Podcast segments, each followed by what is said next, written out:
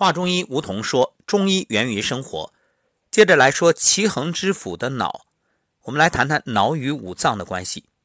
脏象学说呢，将脑的生理病理统归于心，而分属五脏，认为心是君主之官，五脏六腑之大主，神明之所出，精神之所摄，把人的精神意识和思维活动统归于心，称为心藏神。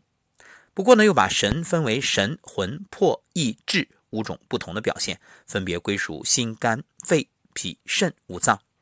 所谓的五神脏或者叫五脏神。神呢，虽然分属于五脏，但是与心、肝、肾的关系更密切，尤其以肾为最。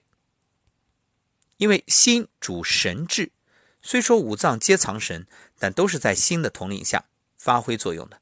肝主疏泄，又主谋虑，调节精神情志；肾藏精，精生髓，髓聚于脑，所以脑的生理与肾的关系特别密切。肾精充盈，髓海得养，脑的发育健全，则精力充沛，耳聪目明，思维敏捷，动作灵巧。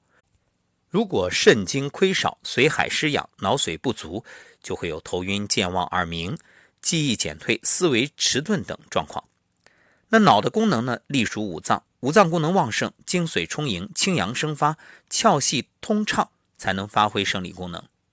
另外，心脑相通，心脑息息相通，神明。自湛然常醒，心有血肉之心与神明之心，血肉之心就是心脏，神明之心呢，则主宰万事万物，虚灵不昧。实质为脑，心主神明，脑为元神之府，心主血，上攻于脑，血足则脑髓充盈，所以心与脑相通。临床上治病呢，可从心论治，或者心脑同治。所以我们经常会说心脑血管疾病，你看都是归为一类。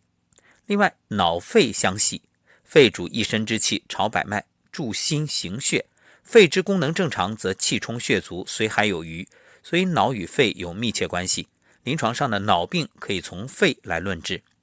脑脾相关，脾为后天之本，气血生化之源，主生清。脾胃健旺，熏蒸腐熟五谷，化元充足，五脏安和，九窍通利，则清阳出上窍而上达于脑。脾胃虚衰，则九窍不通，清阳之气不能上行达脑，而脑失所养。所以，从脾胃入手，益气生阳是治疗脑病的主要方法之一。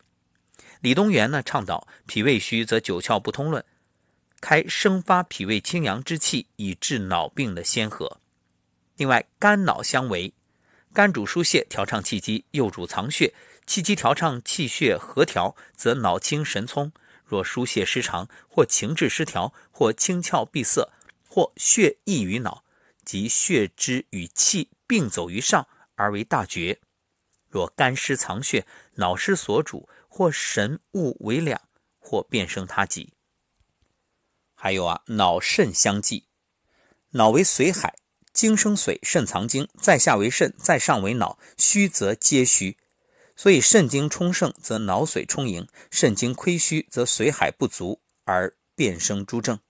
脑为髓海，髓本精生，下通督脉，命火温养，则髓益之。精不足者，补之以胃，皆上行至脑，以为生化之源。所以补肾填精益髓，为治疗脑病的重要方法。总而言之，藏象学说认为五脏是一个系统的整体。人的神志活动虽分属五脏，但以心为主导。脑虽为元神之府，但脑隶属于五脏。脑的生理病理与五脏休戚相关，所以脑之为病也要从脏腑论治，即关乎于肾，又不独责于肾。对于精神意识思维活动异常的精神情志疾病，绝不能简单的归结为心藏神的病变，而与其他四脏无关。一定是心肝脾肺肾都一起来考虑。那么对于脑的病变呢，也不能简单的仅仅是归责于肾。所以，总之一句话呢，呃，谁都有关系，谁都有责任。好，感谢收听，我们下一期来谈谈水。